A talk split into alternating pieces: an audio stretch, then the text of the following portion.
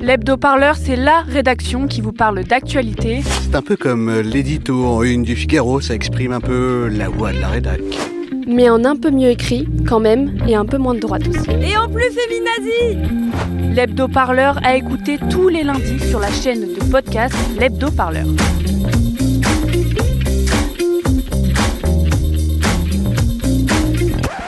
Eh bien bonjour à tous et à toutes, j'espère que vous allez bien, vous écoutez Penser les luttes, votre podcast pour penser ensemble les mouvements sociaux. Avant de démarrer, je vous rappelle que si Radio Parleur peut vous proposer toujours plus de podcasts libres et, indépendants dédiés aux luttes sociales, eh bien c'est grâce à vous, grâce à vos dons. Alors n'hésitez pas, on a toujours besoin de votre soutien, 1 euro, 10 euros, une seule fois ou chaque mois. C'est toujours un soutien indispensable pour continuer à réaliser un média sans pub, sans abonnement et surtout sans milliardaires aux manettes. Cette semaine, on se penche dans Penser les luttes sur un débat brûlant à l'université. Plusieurs membres du gouvernement l'ont affirmé ces derniers mois. Nos chercheuses et chercheurs serait gangréné par l'islamo-gauchisme, un terme sans aucun fondement scientifique, affirme le CNRS dans un communiqué. Alors de quelle offensive intellectuelle ce mot est-il l'incarnation? On va en parler tout de suite dans Penser les luttes, c'est sur Radio Parleur et nulle part ailleurs.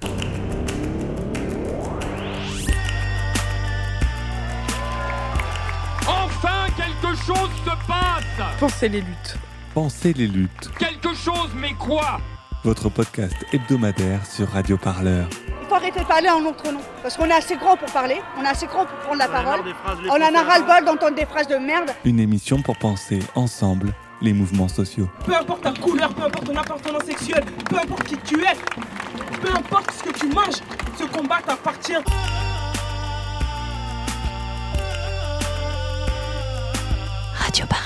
Le de. Je crois pas que ce mouvement va s'arrêter de sitôt. On se quittera plus jamais, quoi. C'est impossible. Frédéric Vidal est ministre de l'enseignement supérieur et à ses yeux un phénomène gangrène actuellement les institutions qu'elle représente. Elle donne d'ailleurs un nom à ce phénomène bien précis, l'islamo-gauchisme, un mot valise qui désignerait la complaisance d'organisations dites sans grande distinction d'ailleurs de gauche envers les thèses identitaires, racialistes, voire même islamistes et proches des terroristes. Des propos très forts déjà véhiculés par deux poids lourds du gouvernement, Gérald Darmanin et Jean-Michel Blanquer. Voilà maintenant la ministre en charge des universités qui demande une enquête au CNRS pour séparer militantisme et véritable travail de recherche selon ses mots. Des mots et des actes qui incarnent une offensive idéologique en cours dans l'enseignement supérieur. Alors qui veut décider de ce qu'on cherche à l'université? De quoi le terme islamo-gauchisme est-il le fer de lance? C'est le sujet du jour dans votre podcast Pensez les luttes. On vous propose d'essayer de dépasser les mots, les accusations pour comprendre ce qui est en jeu et pourrait modeler durablement l'avenir des sciences sociales dans notre pays. Et comme d'habitude, ça commence par un son, et qui mieux que Frédéric Vidal, la ministre en personne, pour introduire notre discussion. J'ai été interrogée effectivement sur euh, ce que l'on voit apparaître dans les universités, à savoir des universitaires qui se disent eux-mêmes empêchés par d'autres, empêchés de mener leurs recherches, empêchés de mener leurs études. Et j'ai dit quelque chose de très simple. J'ai dit que l'université n'était pas étanche, que l'université était traversée par tous les courants de la société, que le rôle de l'université était toujours de les étudier, de les comprendre, de laisser se mettre en place ce fameux débat contradictoire plutôt que ces caricatures, et de faire en sorte que, justement, comme toujours, au sein des universités, au sein du monde de la recherche, eh le débat se mène entre les pairs.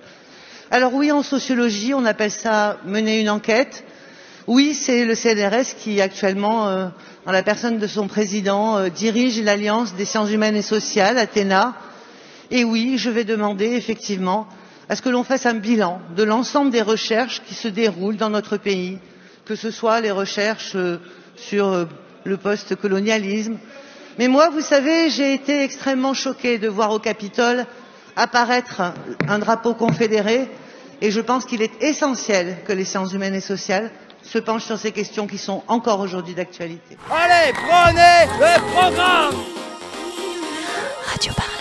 La ministre de l'Enseignement supérieur Frédéric Vidal à l'Assemblée nationale au mois de février. Je précise hein, rapidement que le Capitole qui évoque soudainement euh, Frédéric Vidal, c'est bien celui qui abrite le Congrès américain à Washington et qui venait d'être pris d'assaut par les partisans de Donald Trump le 6 février. Euh, 6 janvier, pardon. Je vous présente euh, nos invités du jour pour cette discussion. Kautar Archi, bonjour. Bonjour. Vous êtes euh, sociologue, chercheuse à, chercheuse à l'Université Paris-Descartes. Euh, vous travaillez sur les écrivains algériens en langue française et vous en avez tiré l'ouvrage Je n'ai qu'une langue et ce n'est pas la mienne qui est disponible aux éditions Fayard. Euh, Julie Pagis, bonjour. Bonjour. Vous êtes chercheuse en sociologie politique au CNRS qu'on vient d'évoquer. Euh, vous travaillez notamment sur les trajectoires militantes. Et Gilles Martinet, bonjour. Bonjour. Vous, vous êtes géographe, chargé de recherche à l'Institut des hautes études de l'Amérique latine. Julie, Gilles, vous êtes aussi tous les deux membres hein, du collectif Université ouverte qui appelle à la démission de Frédéric Vidal. Merci à vous trois euh, d'être ici. Pour commencer, on ne pouvait pas éviter de se pencher sur ce terme islamo-gauchisme. Qu'est-ce qui se cache derrière cette accusation? Euh, tout d'abord, une première question. Euh, qu'est-ce que ce terme islamo-gauchisme? On vient d'entendre Frédéric Vidal demander une enquête. Le CNRS affirme, lui, dans un communiqué euh, qui a réagi après les propos de Frédéric Vidal, que ce mot n'a aucun fondement scientifique. Alors peut-être simplement pour nos auditeurs qui peut-être sont un peu perdus, quelle est la réalité de ce terme Julie Pagis, peut-être pour commencer? Ben, Comme vous l'avez dit, c'est difficile de répondre sur la réalité de ce terme puisqu'il n'a pas de fondement scientifique. Euh, par contre, il a une réalité, hein, les mots ont, ont, un pouvoir, et, en l'occurrence ici, un pouvoir de stigmatisation. C'est un mot euh, qui, comme l'a montré d'ailleurs un collègue du CNRS euh, récemment, suite aux, propos de notre ministre. David Chavalarias, on va les autres. Il a fait une recherche pour voir les occurrences de ce terme d'islamo-gauchiste sur Twitter, et il a bien montré qu'en fait, c'est un mot utilisé par des nébuleuses principalement venant euh, de l'extrême droite, de groupes identitaires, pour bah, stigmatiser euh, des ennemis qui ne sont par ailleurs jamais vraiment nommés. on voit pareil dans la leçon qu'on a entendue de Frédéric Vidal.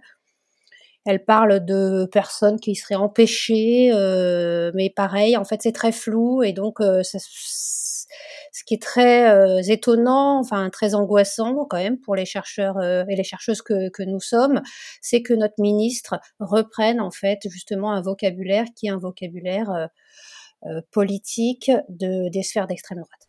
Euh, Julie Pagis, justement, vous évoquiez euh, votre confrère David Chavalarias, directeur de recherche au CNRS. Euh, il a proposé une étude factuelle sur les utilisateurs et utilisatrices de ce terme islamo-gauchisme. Il a analysé avec son équipe plus de 290 millions de messages postés sur les réseaux sociaux. Et il apparaît donc que ce sont souvent des comptes liés à l'extrême droite ou appartenant directement à des membres du Rassemblement national qui ont les premiers popularisé ce terme.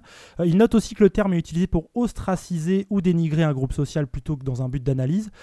Gilles Martinet, vous vous êtes engagé dans les luttes en cours à l'université, notamment vous avez beaucoup milité contre la loi de programmation de la recherche, par exemple, qui a été adoptée à l'automne dernier. Ce terme d'islamo-gauchisme, est-ce qu'il vous a déjà été adressé? Et est-ce qu'on est, comme semble l'indiquer David Chavalarias, pour vous dans le domaine presque de l'insulte politique? Oui, je crois qu'on est tout à fait dans le domaine de l'insulte politique et d'une insulte politique qui est une espèce de version contemporaine du, euh, du tristement célèbre judéo-bolchevique. Euh, donc on est, on est vraiment dans le domaine de l'injure euh, qui cherche à, diffamer, à disqualifier la participation à la discussion politique de certains acteurs et actrices de la société.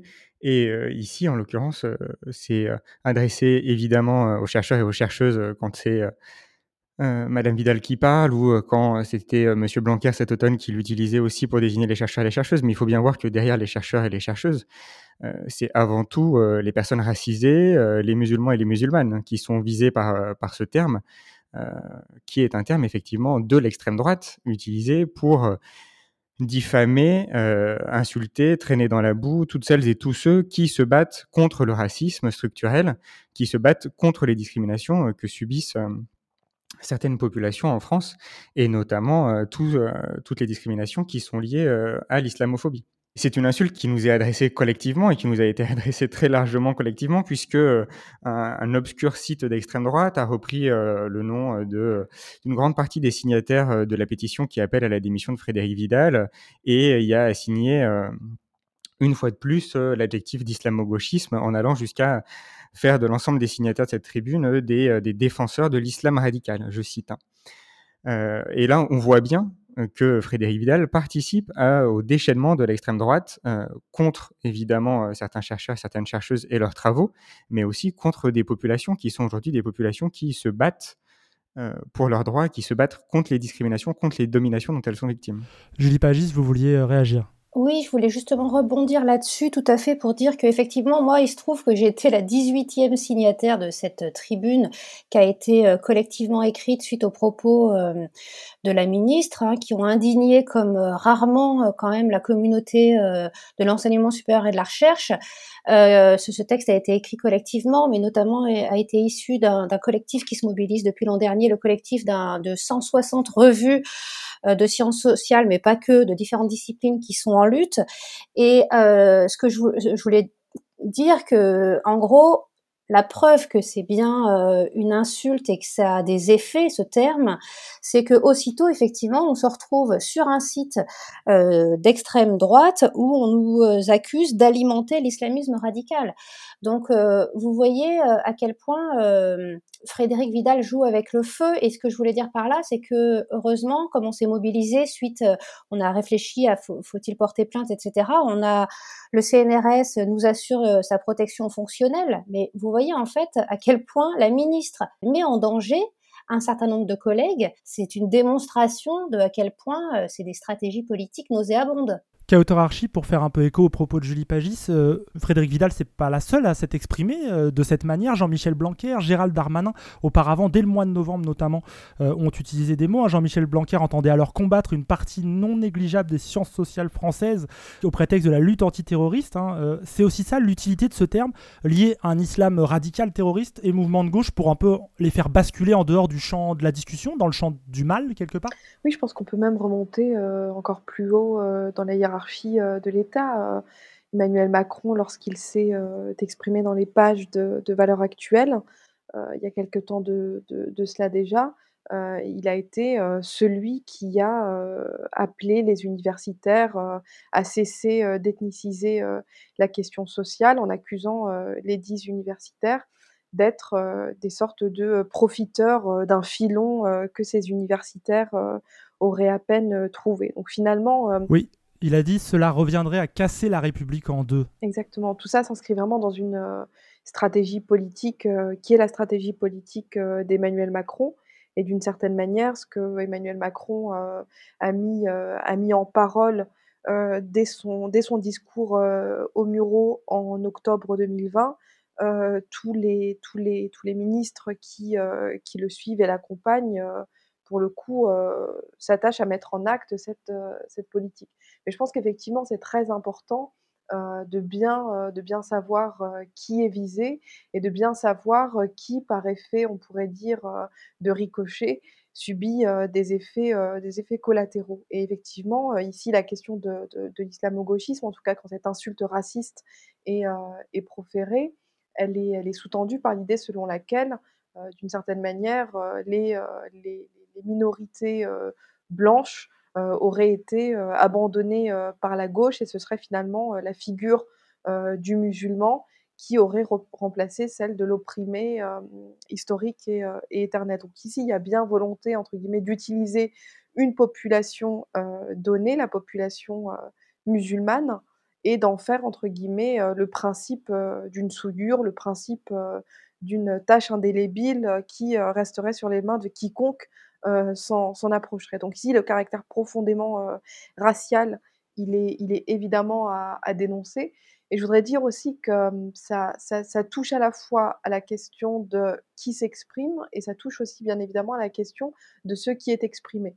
Et ce n'est pas un hasard si ce sont les études postcoloniales, décoloniales, intersectionnelles, et on pourrait continuer ainsi un certain temps qui sont, qui sont visées, d'autant plus gravement que ces, ces études, elles sont marginales et on se retrouve aussi dans la situation, on évoquait avant la question euh, de, de, la protection que le CNRS est capable euh, d'apporter euh, à ceux qui sont chargés de recherche, voire directeurs de recherche, directrices. au sein de cette, de cette institution, mais beaucoup des personnes qui travaillent sur ces questions-là, qui travaillent sur la question, la question raciale pour aller extrêmement vite, ne sont pas en poste et ne sont pas en poste parce que travailler sur cette question-là en France depuis un certain temps, mais actuellement encore plus, ne permet pas d'avoir un poste, ne permet pas d'être titularisé, ou en tout cas vous place dans une situation de fragilité extrêmement grande. Donc il y a une sorte de, double violence ici qui est produite à la fois sur des individus qui sont visés pour ce qu'ils sont et qui sont visés pour ce qu'ils font, mais aussi des individus qui sont placés dans une précarité professionnelle qui est d'une certaine manière aussi organisée par l'université elle-même et par les institutions académiques. Et je reviens au propos d'Emmanuel Macron, euh, je le cite, hein, le monde universitaire a été coupable, donc le débouché ne peut être que sécessionniste du travail sur l'ethnisation de la question sociale. Ça revient à casser la République en deux, a-t-il dit. Euh, l'idée, c'est d'imposer dans les esprits qu'il existe des recherches, en sens social particulièrement, qui sont dangereux pour la République. Ce qui est sûr, c'est qu'effectivement, il y a une accusation euh, de casser la République en deux. Ils nous accusent de séparatisme quelque part, alors que c'est eux les séparatistes. Et, quelque, et, ce, qui est, ce qui est extrêmement dangereux, je trouve, derrière cette, euh, cette accusation, c'est en fait de confondre deux choses. Euh, nous, on a besoin de concepts pour décrire et analyser et dévoiler des inégalités de genre, de classe, de race, d'âge. Et donc, on a besoin de pouvoir les mesurer et par contre, eux, ils nous accusent de les renforcer ou j'en sais rien, ou de les faire exister, alors que nous, on, on a besoin d'outils pour décrire, montrer comment fonctionne euh, la société et comment elle est traversée par des clivages, des hiérarchies. Et donc, c'est cette petite, enfin, c'est cette énorme différence. Nous, on a besoin de ces outils en fait pour dénoncer le racisme, et eux, ils nous accusent de le faire advenir. Et donc voilà, c'est extrême, c'est de mauvaise foi et c'est extrêmement dangereux. Gilles Martinet, vous souhaitiez compléter les propos de Julie Pagis. Ces propos dans la bouche euh, des membres de ce gouvernement, dans la bouche d'Emmanuel Macron, n'ont évidemment absolument rien de surprenant. Euh, on, ne peut pas se surprendre que euh, des personnes qui sont des dominantes et des dominants s'inquiètent du fait que des chercheurs et des chercheuses produisent des analyses critiques des rapports de domination, des systèmes d'oppression. évidemment que ces analyses critiques peuvent permettre potentiellement, si des hommes et des femmes s'en saisissent dans des luttes, mettre à mal ces dominations. Et donc, de ce point de vue-là, on comprend très bien pourquoi euh, ces études, ces analyses critiques sont une menace pour euh, ceux et celles qui tire profit aujourd'hui de ces rapports de domination. Justement, on va peut-être essayer d'aller voir un peu qui sont euh, les personnes qui portent ces questions-là. Euh, Julie Pagis, Gilles Martinet, on va avancer dans notre discussion. Euh, dans ce Penser les luttes, on voudrait proposer à nos auditrices, auditeurs de dépasser ce terme que l'on vient d'évoquer pour comprendre un peu la réalité de ce qui se joue en ce moment à l'université. Et pour ouvrir cette partie, je propose un drôle de morceau euh, musical. Son auteur anonyme se nomme lui-même Grand Corps Social Malade. Quand tu ne voudras lire dans les livres d'histoire qu'une liste de crimes, un long réquisitoire, quand le nom du tueur, d'un cluedo géant, sans l'ombre d'un suspense, sera Monsieur Leblanc, tu seras un woke, mon fils. Quand tu pourras traquer, dans les moindres musées, l'agression infinie des peuples racisés, tu seras un woke, mon fils. Si pour la tolérance tu t'adonnes à des purges, si pour les dominer à toute heure tu t'insurges, si tu voues l'Occident entier aux gémonies, au nom de l'innocence et des vers paradis, tu seras un woke mon fils. Quant à toute objection d'un vieux contradicteur, tu pourras rétorquer par un ok boomer, tu seras une woke ma fille.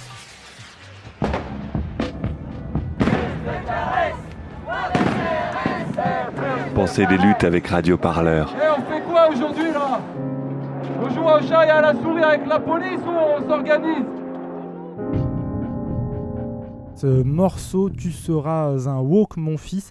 Alors, euh, je précise d'abord, un wok, ça n'a rien à voir avec l'ustensile de cuisine. Hein. C'est un terme apparu euh, dans les années 2010 environ aux États-Unis. Il décrit un état d'esprit militant et combatif pour la protection des minorités contre le racisme. Alors, on l'entend ici, il est aussi perçu hein, comme euh, oppressant, on va dire, par les milieux conservateurs. Alors, j'ai trouvé ce morceau parodique sur le compte YouTube du collectif Observatoire du décolonialisme. Il s'agit d'un regroupement de chercheurs et chercheuses qui a eu le droit à pas mal de temps d'antenne ces dernières semaines. ses fondateurs et fondatrices sont des chercheuses, chercheuses euh, bien installées, sont présentés comme très sérieuses et sérieux, avec une approche presque scientifique de leurs revendications. Je vous avoue que j'étais donc étonné de tomber sur cette parodie euh, sur leur compte officiel sur YouTube. Euh, je trouve qu'elle regroupe de nombreuses choses et on peut en discuter. C'est la troisième fois en moins de six mois que l'expression islamo-gauchisme est employée par un ministre du gouvernement, Darmanin, Vidal, Blanquer. David Chavalarias, dans son étude, parle d'un piège dans lequel serait tombé, comme il le désigne, euh, lui, la Macronie. Euh, est-ce que vous partagez euh, cette analyse, ces ministres victimes du fait que le terme ait été répété au fur et à mesure sur de nombreux plateaux de médias, ou bien est-ce qu'elle l'utilise pour appuyer une stratégie politique, Kautar Archi, par exemple? crois vraiment que si on refait l'histoire de, de ce à quoi on assiste, en repartant toujours de ce fameux discours des Mureaux, qui pour moi, dans la présidence d'Emmanuel Macron, marque un, véritable tournant. tournant aussi parce que il en est, il en est né quelque chose qui s'appelle le projet de loi sur les séparatismes, qui a donné lieu à l'Assemblée à des centaines d'heures de, de, de débats où il a été question, entre guillemets, de construire euh, d'un point de vue euh, légal euh, une sorte de continuum de complicité entre quelque chose qui serait l'islam et quelque chose qui serait les meurtres de masse d'ordre d'ordre terroriste. tout ça, il me semble, est lié, est lié ensemble de manière très, très profonde. Il y, a une, logique souterraine extrêmement, extrêmement puissante qui est à la fois d'ordre euh, électoraliste. On est euh, proche des élections présidentielles et, euh, évidemment, Emmanuel Macron est plus tenté d'aller chercher les voix à droite et à l'extrême droite plutôt que du côté des, abstentionnistes. C'est quelque chose auquel on pouvait, auquel on pouvait s'attendre. Mais par ailleurs, je crois que même à une échelle historique beaucoup plus, beaucoup plus importante, les élites médiatiques, politiques, intellectuelles euh, sont travaillés depuis un certain temps euh, par, euh, par un racisme des, plus, des, plus, flagrants, par une islamophobie des, plus, insupportables et des plus, et des plus révoltantes, et que donc il y a une sorte de nécessité de plus en plus forte pour ceux qui ressentent ce, ce, racisme et ceux qui se font les, porteurs de cette islamophobie, de le dire, de l'affirmer publiquement et de considérer euh, qu'il est légitime euh, de combattre euh, une partie de la population française pour ce qu'elle serait potentiellement, à savoir un, ennemi intérieur.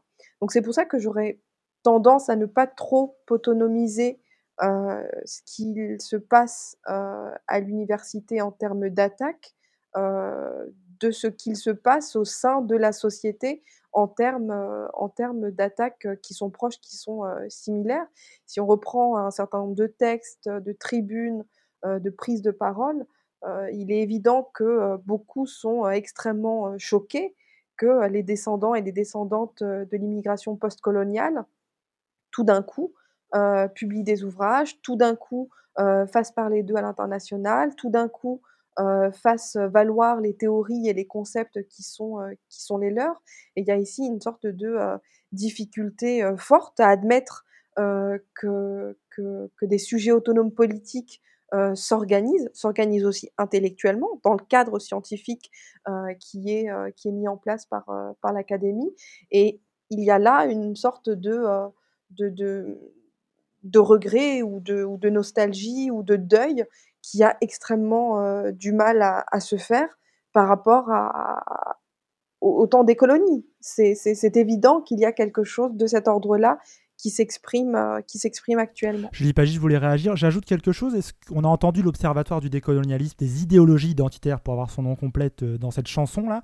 Ce collectif, il est invité dans de nombreux médias. Est-ce que c'est un peu aussi l'expression de cette place qu'on laisse à, une frange conservatrice, en fait, de, une vision conservatrice du rôle de l'université. Oui, ben, ça va vraiment dans le sens de ce que je voulais dire, c'est qu'effectivement, euh, pour moi, ce qu'on a entendu là, cet observatoire du décolonial, euh, c'est à peu près les mêmes que la tribune des 80 ou des 100 euh, qui voulait soutenir Blanquer quand il l'a accusé à un certain nombre de chercheurs et de chercheuses de carrément d'armer l'islamisme radical, ben, en fait... Des tribunes euh, publiées dans Le Monde, hein, je précise, dans le quotidien Le Monde. Ben, en fait, pour moi, leur réaction, effectivement, c'est un peu une panique morale de vieux et vieilles blanches euh, qui ont du pouvoir, qui sont installés et qui, en fait, utilisent d'arguments euh, stratégiques, rhétoriques, parfois étonnants. Hein. Moi, je repense à l'intervention de Nathalie Heinick sur France Culture, qui m'a vraiment...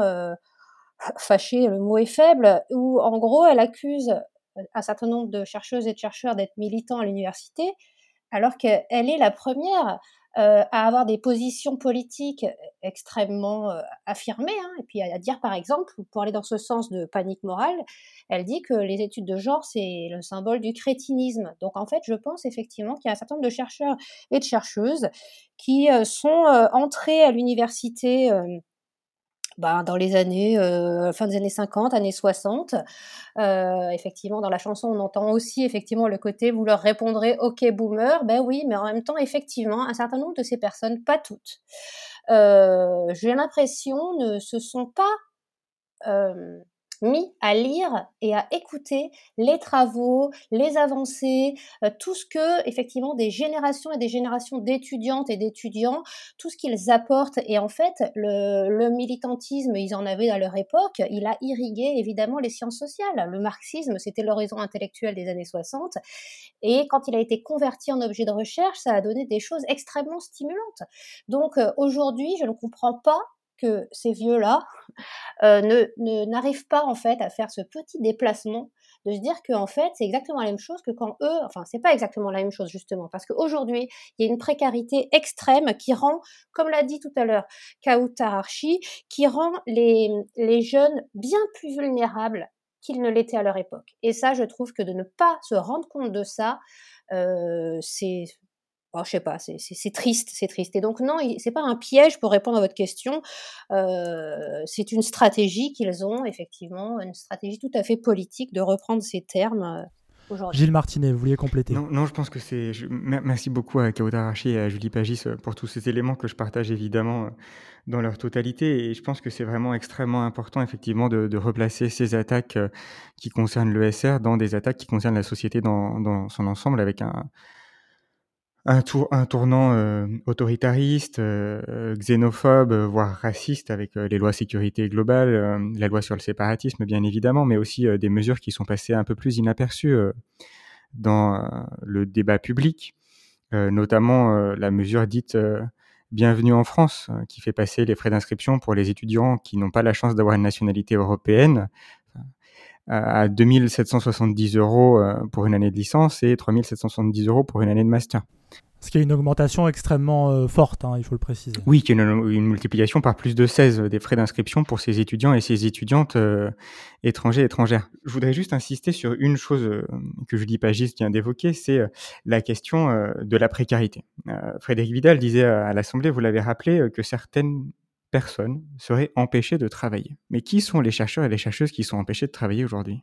C'est certainement pas euh, les membres de l'Observatoire euh, du décolonialisme, qui sont des personnes euh, en poste, souvent dans des positions de pouvoir au sein des institutions de recherche et d'enseignement supérieur. Ces personnes-là n'ont aucun problème pour mener leurs travaux de recherche.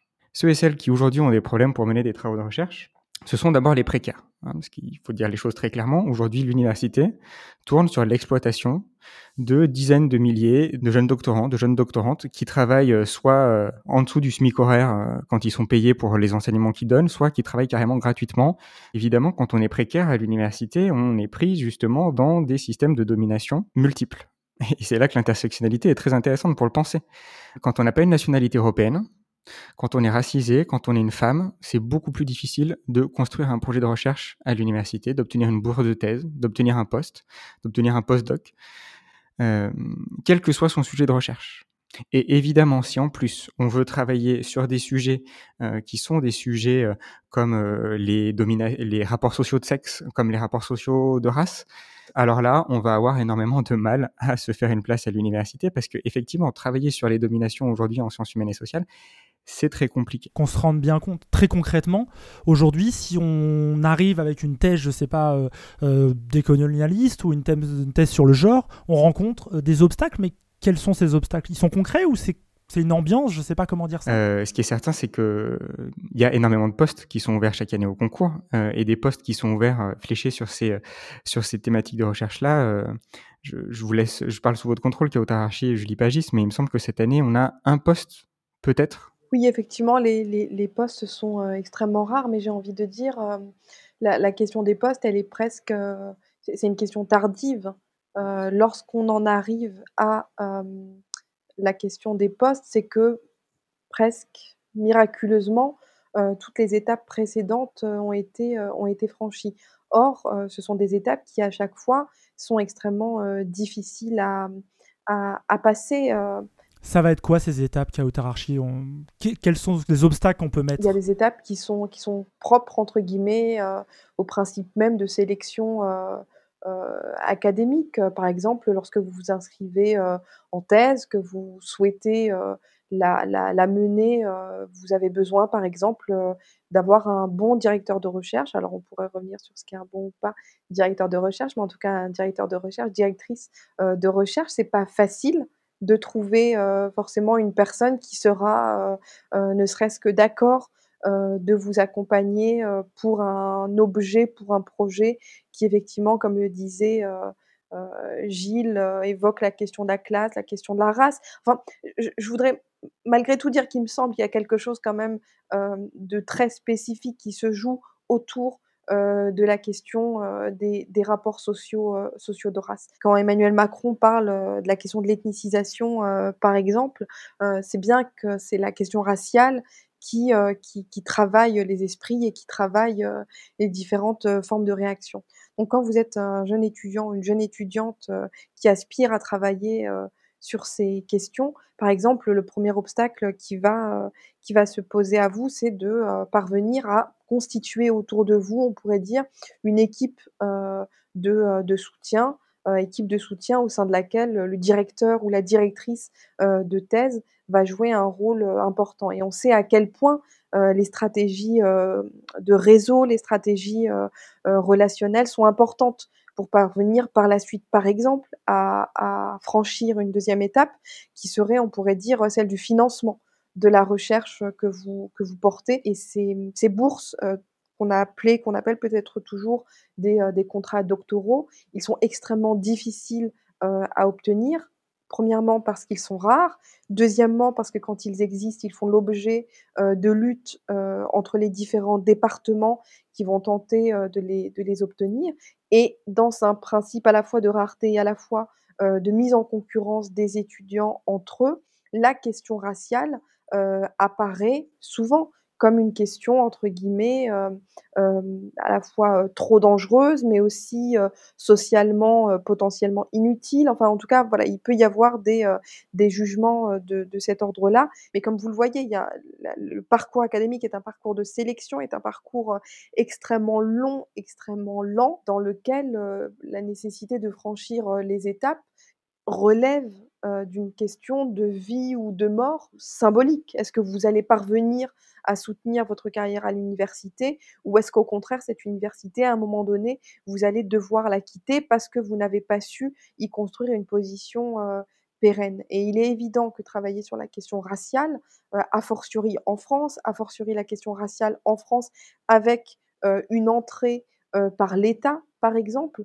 vous met immédiatement dans une catégorie euh, qui peut être celle de la catégorie de militants, par exemple. C'est quelque chose que l'on entend souvent, à savoir en travaillant sur euh, la question euh, raciale, ce que vous faites, ce n'est pas produire de la connaissance, ce n'est pas accumuler du, savoir, mais c'est défendre des idées, c'est défendre un vécu personnel, c'est défendre une, une, émotion, la fameuse émotion et énergie émotionnelle dont parlait Nathalie Hennick sur, sur France Culture.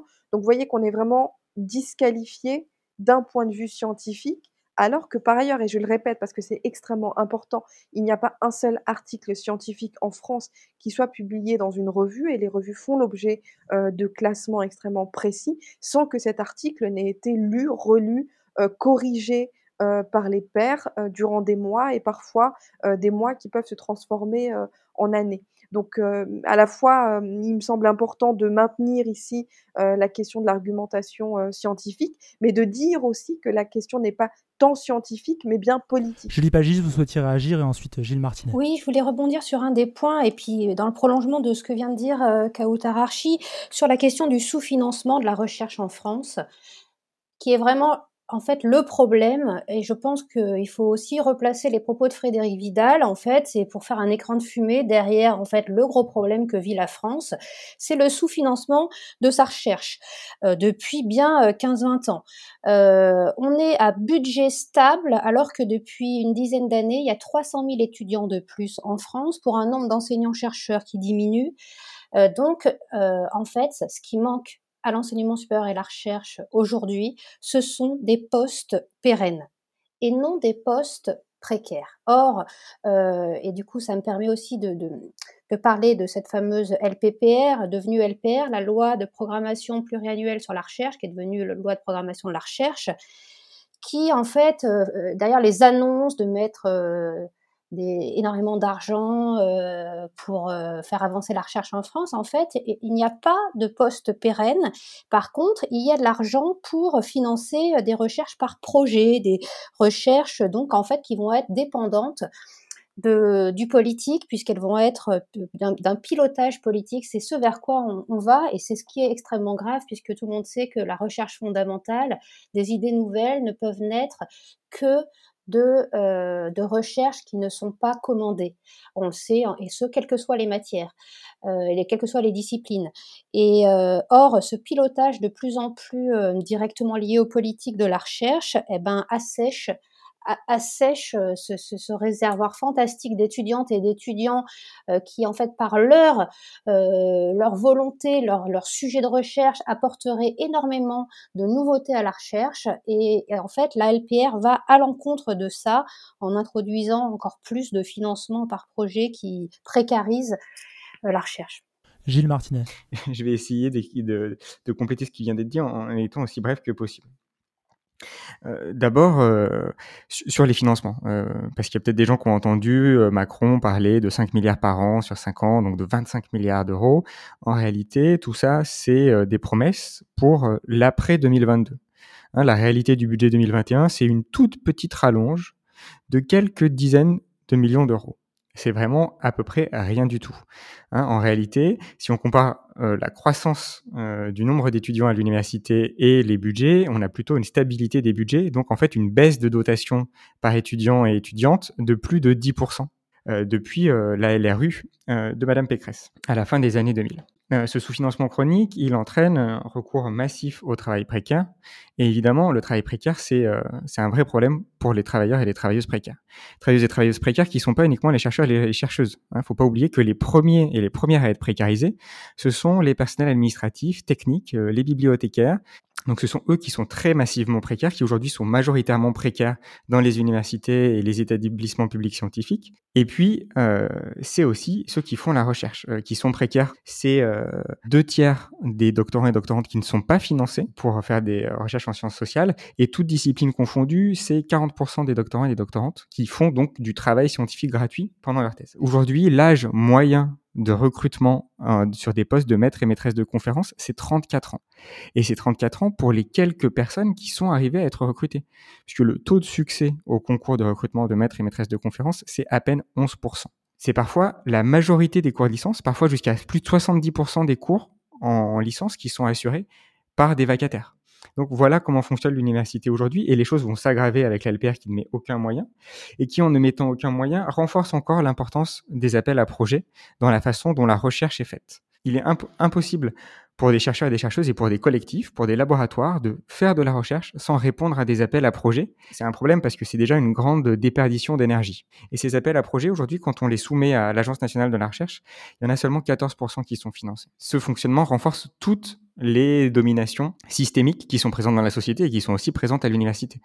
Il y a à peine plus de 20% de ces projets qui sont acceptés par l'ANR qui sont portés par des chercheuses. C'est en lien direct avec ce que Julie Pagis appelait une prise en main politique de la recherche. Parce que qui décide quelles sont les thématiques qui vont être financées, bah évidemment, c'est le pouvoir politique. Quand on vous entend, là, Gilles Martinet, exposer les difficultés, la précarité, on entend aussi Julie Pagis et Kautar Archi, on a aussi l'impression, avant de passer à la suite de l'émission, que ce travail sur qui doit chercher quoi à l'université, il y a aussi une forme de diversion avec ce, cet islamo-gauchisme. Est-ce qu'on est là-dedans? Ah oui, oui, oui, on est complètement, il me semble qu'on est complètement dans la diversion et ça me permet aussi de dire euh, ce qu'on n'a pas eu le temps encore de dire, c'est qu'on est dans la diversion du problème central auquel on pensait que Frédéric Vidal allait s'attaquer, c'est l'état de précarité euh, matérielle et psychologique des étudiantes et des étudiants euh, depuis des mois, avec la crise, euh, notamment avec la crise sanitaire.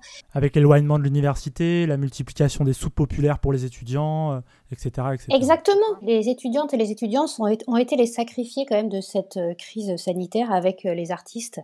Ce qui m'étonne, peut-être je suis encore un peu trop naïve, c'est que finalement Frédéric Vidal soit toujours en poste parce que c'est quand même assez rare hein, cette pétition, enfin cette tribune qui est sortie dans le Monde, qui était initialement signée par 600 chercheuses et chercheurs et personnel de l'enseignement supérieur et la recherche, aujourd'hui a recueilli plus de 23 000 signatures appelant à sa démission.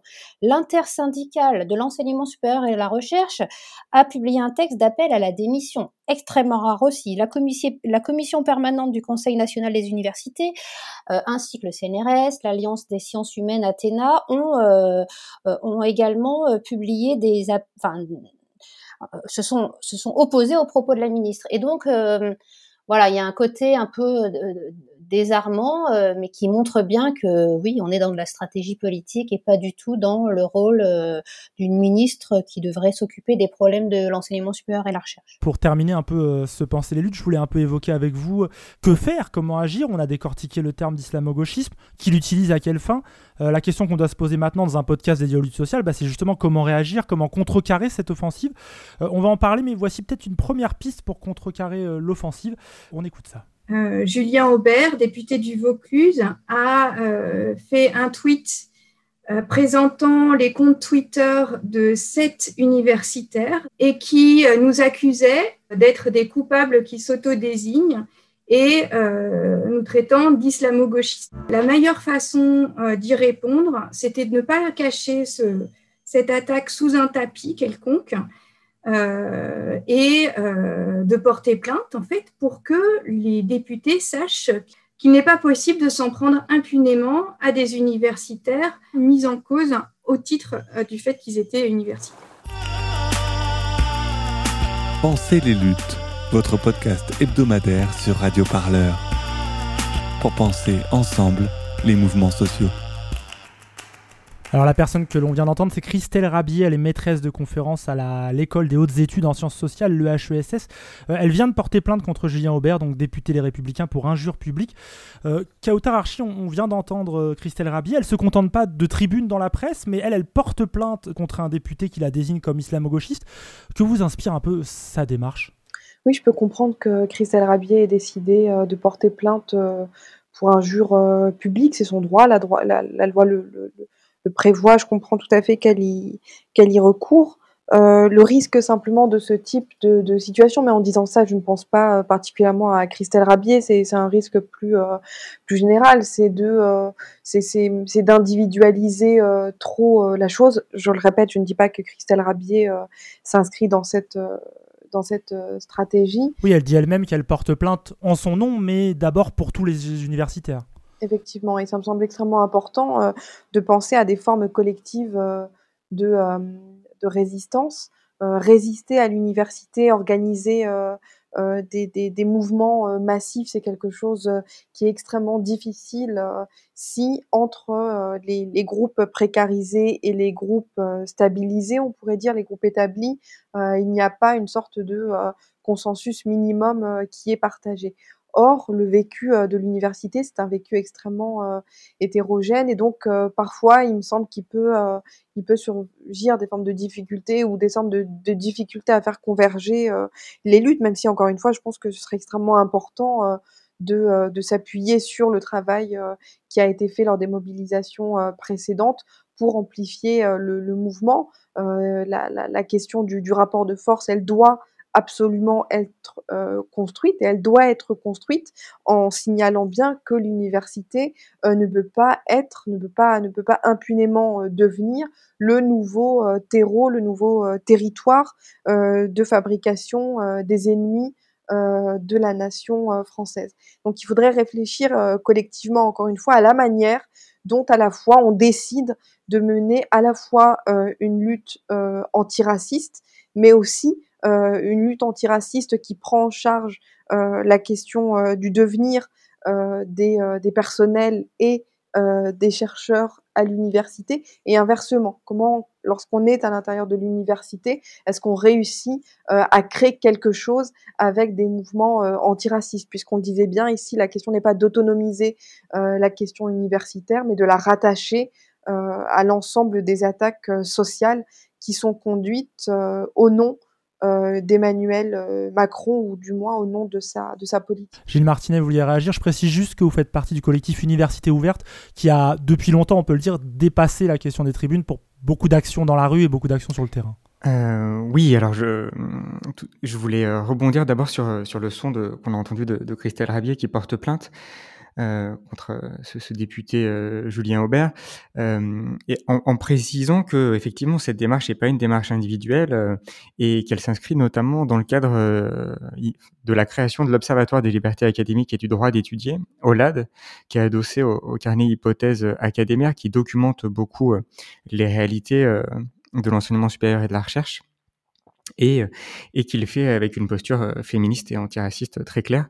Et donc cet observatoire, l'idée de cet observatoire, c'est d'essayer de, de porter assistance et d'apporter une aide juridique aux personnes qui euh, sont dans des situations qui ne leur rendent pas des démarches euh, juridiques faciles. Parce qu'évidemment, quand on est titulaire de nationalité française, porter plainte, c'est une chose, c'est déjà difficile et compliqué. Mais évidemment, quand on est dans des situations plus précaires, c'est encore beaucoup plus difficile. Et par exemple, là, Elia Véron, la linguiste qui s'occupe notamment du podcast Parler comme jamais, je vous conseille, qui est très bien. Parler en novembre du fait justement de ne pas nous battre seulement à coups de tribune, mais sur le terrain via nos fonctions. Elle parlait recherche, enseignement, administration, nos luttes entre autres syndicales. Euh, Gilles Martinez, combat, il a un coût, vous venez de le dire. Est-ce qu'il est possible? Est-ce que pour vous, par exemple, il a un coût aujourd'hui? Pour moi, personnellement, il n'a pas de coût. Euh, D'ailleurs, vous avez dit en, introduction que j'étais chargé de recherche euh, à l'IHEL. J'aimerais beaucoup être chargé de recherche à l'IHEL. Malheureusement, j'ai pas cette chance. Chargé de recherche, c'est un poste titulaire. Euh, moi, je suis doctorant encore à l'IHEL et, et j'ai la chance d'avoir un contrat d'ATER qui est relativement stable. C'est bien de le préciser. Mais par ailleurs, je suis titulaire du secondaire. Donc, j'ai déjà une forme de stabilité qui, qui, me permet, de fait, matériellement, de lutter. Euh, et ce qui est très difficile pour beaucoup de précaires, en fait. Parce que beaucoup de précaires, matériellement, n'ont pas le temps de, de lutter. Euh, parce qu'ils doivent beaucoup travailler pour vivre. Ils doivent travailler pour leurs recherches qui sont pas payées. Ils doivent travailler pour leurs enseignements qui sont extrêmement mal payés. Ou alors, ils doivent travailler dans des petits jobs à côté. Et puis c'est aussi très difficile aujourd'hui pour beaucoup de nos collègues, euh, à partir du moment où euh, son nom est considéré comme un nom de militant ou de militante, euh, c'est très très difficile de continuer à évaluer euh, dans le monde de la recherche. Ça ferme des portes. Hum, Julie Pagis. Oui, ben, à ce sujet, je voulais rappeler que il y a eu des mobilisations extrêmement fortes dans le milieu de l'enseignement supérieur et de la recherche. Euh, depuis, enfin l'année dernière, on s'est mis en grève euh, en grand nombre à partir du 5 décembre contre la loi sur les retraites et contre la LPPR. Euh, pour un certain nombre, c'était une mobilisation euh, assez très forte, hein, les syndicats, des mobilisations intersyndicales, des collectifs de précaires, euh, comme moyen de se mobiliser, euh, la grève, les manifestations. En ce qui me concerne, plusieurs mois de grève l'année dernière, euh, sauf qu'évidemment le confinement est arrivé là-dessus. Il a mis les luttes sous l'été noir, de manière générale. Oui, mais on aurait pu penser au début du confinement quand même c'est ça ce, ce, point sur lequel je voulais revenir, c'est que quand même, euh, j'avais l'impression que c'était euh, quelque part un cas d'école pour montrer que tout ce qu'on revendiquait depuis longtemps euh, avait lieu d'être, parce qu'en gros, on sait que les recherches sur les coronavirus, euh, en fait, les, les labos les plus en pointe en France ont arrêté d'être financés du fait de ces recherches par projet. Ben non, vous passez à autre chose. Et donc, je, je, dis ça pour en arriver à une forme quand même, effectivement, de de désespérance, euh, qui en tout cas qui est un sentiment qui est compliqué. On est épuisé puisqu'en fait cette loi, cette LPR qu'on nous avait promis qu'on ne ferait pas passer en cas de crise sanitaire, elle est finalement passée et elle est passée dans une version encore pire que euh, le premier projet de loi. Donc euh, voilà, tout ça pour dire que en fait il y a eu énormément de mobilisation, un vaste mouvement, mais je rejoins le fait que en fait plus on précarise un milieu et plus ça devient difficile de se mobiliser. Euh, et que là, euh, en fait, c'est très compliqué parce qu'il y a eu plein de recours à différents répertoires d'action et en fait, euh, un, des gouvernements qui, d'un mépris en fait qu'on a rarement connu? Gilles Martinet, rapidement, et après j'aurai une dernière question avant de terminer l'émission. Juste, je voudrais revenir sur une autre chose qui, qui, est très importante, je pense, c'est l'idée qu'on est vraiment engagé là dans un combat politique pour la défense d'un service public aussi. Parce qu'il se passe avec l'université comme il se passe, comme il s'est passé ou comme il est en train de se passer avec euh, les autres services publics qui ont été attaqués. Avant de démanteler la poste, euh, avant de s'attaquer à la SNCF, avant de s'attaquer à l'hôpital, évidemment, on a d'abord des campagnes euh, de dénigrement de ces services publics et des travailleurs et des travailleuses qui font vivre ces services publics. Il se passe exactement la même chose avec l'université. C'est bien un service public qui est attaqué et c'est un service public extrêmement important qui permet de dépasser matériellement des formes de domination, des formes d'exploitation par la formation et par l'accès à de meilleures conditions euh, d'emploi, tout simplement. C'est vraiment extrêmement important de le défendre. Il y, y, a pas mal d'initiatives qui sont en cours. Alors bien sûr, rien qui n'a l'ampleur et la puissance de la mobilisation de l'an dernier. On a quand même le 5 mars dernier, on était plus de 50 000 membres de l'université de la recherche dans les rues de France. mais peut-être que j'aurai le, le, temps avant la fin de l'émission de dire un mot sur les initiatives qui sont en cours.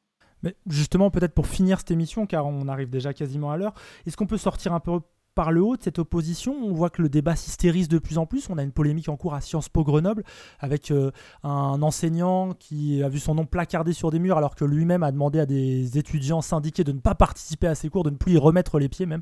Le mot est fort. Euh, on sent que les choses se tendent. Est-ce qu'on est dans une hystérie du débat ou est-ce qu'il faut rentrer dans la mêlée ou au contraire y rester un peu au-dessus? Je ne crois pas qu'on puisse parler d'une hystérisation du débat euh, comme si on avait deux camps qui se comportaient de la même manière. Euh, ce qui s'est passé à Sciences Po, ce qui se passe euh, depuis des mois, voire des années, c'est toujours la même chose. Euh, c'est des éléments qui sont montés en, épingle par les réactionnaires, par l'extrême droite.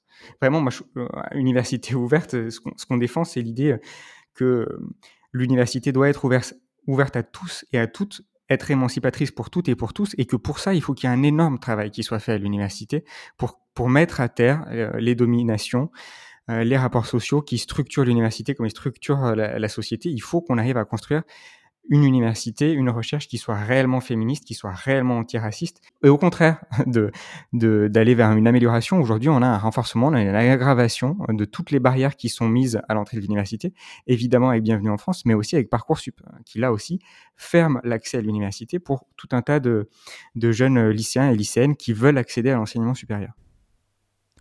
Parcoursup, je précise, hein, c'est le système de sélection euh, des voies pour les lycéens qui sortent du bac.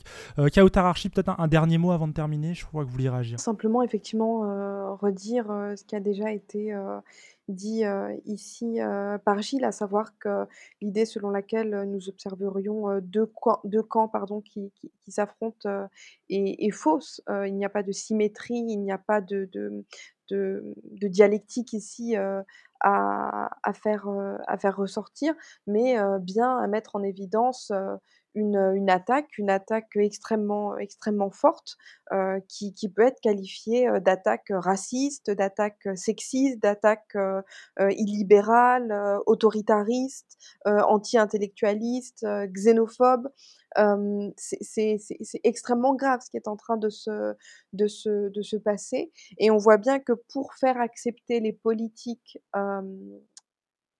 défendues par Emmanuel Macron, il est question de repasser à chaque fois par la mise en scène des populations les plus fragiles, les plus laborieuses, comme étant les populations les plus dangereuses et les plus à, mater et à, neutraliser, dans l'idée que finalement, une partie de la population pourrait se ranger derrière Emmanuel Macron, puisqu'après tout, ce serait la défense de la, de la République et de la France qui serait, qui serait en jeu. Donc c'est extrêmement, c'est extrêmement complexe. Et il me semble que, encore une fois, je, le redis comme je le disais au, début, la question du racisme et la question de la racialisation du, du, conflit joue dans, dans, tout ce que nous observons ici un rôle très particulier, puisque c'est à partir de là qu'on essaie de légitimer et de rendre respectable ce qui doit être le moins respecté possible. Parfait, je vois que vos confrères euh, d'émission veulent réagir. Gilles et Julie, très rapidement. Alors, pour donner euh, quelques perspectives de lutte quand même, euh, parce que la lutte, la lutte continue, la lutte continuera jusqu'à la victoire, c'est une évidence. Alors, il y a plusieurs initiatives en cours. D'abord, la pétition, évidemment. Euh, vous pouvez toujours toutes et tous euh, venir euh, signer la pétition. Elle est disponible sur universitéouverte.org et sur WeSign, donc vous, vous la retrouverez facilement. Il y a une, une, autre initiative nationale qui est, en, qui est en cours de lancement qui s'appelle Pas de recrutement, pas de rentrée, où c'est lancé par plusieurs collectifs de précaires qui appellent les titulaires à refuser les heures supplémentaires et le recrutement de vacataires avec l'idée que à l'université, on doit avoir des emplois pérennes et que s'il n'y a pas ces emplois pérennes, alors on ne fera pas la rentrée. Donc pas de recrutement, pas de rentrée. Euh, et puis ensuite, eh ben, il y a plein de collectifs qui sont en lutte partout. Il y a des grèves féministes euh, qui sont en cours ou qui ont eu lieu cet hiver à Paris 3, à Dijon, dans plein d'autres universités partout en France. Donc vraiment, c'est une invitation. Rejoignez des collectifs de lutte près de chez vous, syndiquez-vous. C'est seulement par la lutte collective qu'on arrivera à construire l'université et la recherche dont on a besoin. Euh, et, c'est uniquement collectivement qu'on pourra répondre aux attaques euh, extrêmement violentes et extrêmement dangereuses, comme vient de le rappeler encore une fois Kyotararchi, auxquelles, auxquelles on est confronté aujourd'hui. Et toutes ces luttes hein, se retrouvent euh, sur Radio Parleur. Julie Pagis. euh, Oui, bah, peut-être je vais faire court, mais peut-être pour rebondir là-dessus et dire que le faire tant qu'il en a encore temps, parce qu'en fait, ce qui nous arrive, ça fait quand même penser à la Hongrie, la Turquie, le Brésil, où euh, en fait, quand un pays devient autoritaire, les les sciences sociales sont les premières attaquées et dans les pays que j'ai cités, euh, des postes de fonctionnaires sont supprimés euh, et donc en fait, tant qu'il en est encore temps, effectivement, tant qu'on a encore les moyens, des personnes comme moi qui sont titulaires, eh ben c'est voilà, c'est le moment ou jamais euh, de, se mobiliser pour ne pas pour ne pas tomber dans, ces travers-là. Et voilà, je rejoignais aussi le fait que pour moi, il n'y a pas du tout deux camps. On est les 99,9. En fait, les autres, ils arrivent à peine à faire signer plus de 130 personnes et en plus, la plupart sont à la retraite.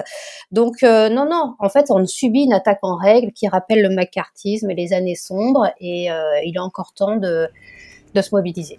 Parfait, sur ces mots qu'on va terminer ce nouvel épisode de Penser les luttes. Euh, merci, merci, euh, chers invités, d'avoir pris le temps d'être avec nous via la magie de l'Internet. Euh, je redonne vos, titres, vos, noms. Julie Pagis, chercheuse en sociologie politique au CNRS. Vous travaillez notamment sur les trajectoires militantes. Gilles Martinet, du coup, vous êtes géographe à l'Institut des hautes études de l'Amérique latine. Pas encore titulaire, on l'espère bientôt. Kautar Archi, vous, vous êtes sociologue, chercheuse à l'Université Paris-Descartes. Merci beaucoup. Avant de vous quitter, je tiens à signaler d'ailleurs que vous pouvez retrouver euh, Kautar Archi euh, dans un précédent épisode de Pensée les luttes. Se nomme Après le meurtre de Samuel Paty, contrecarrer l'injonction raciste. Je vous le conseille car la discussion que nous venons d'avoir complète vraiment très bien euh, les débats qu'on avait eus à l'époque dans ce Penser les luttes, euh, peu après la mort tragique de Samuel Paty. Sur ce, je vous souhaite une bonne semaine à l'écoute du son de toutes les luttes. N'hésitez pas à aller faire un tour sur radioparleur.net et voire même, si vous le souhaitez, à faire un don pour nous soutenir. Ça se passe en cliquant sur l'onglet du même nom, nous soutenir. Très bonne semaine à vous. Au revoir. Radio Parleur, le son de toutes les luttes. Écoutez-nous sur radioparleur.net.